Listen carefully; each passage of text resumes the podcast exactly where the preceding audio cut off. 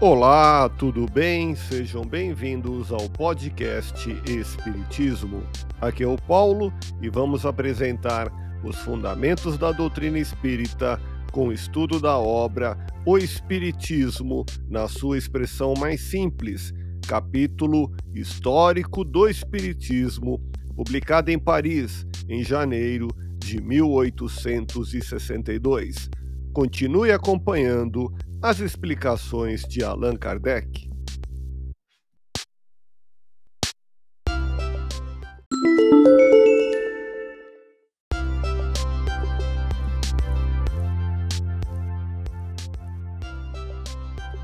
O Espiritismo, entretanto, não é uma descoberta moderna.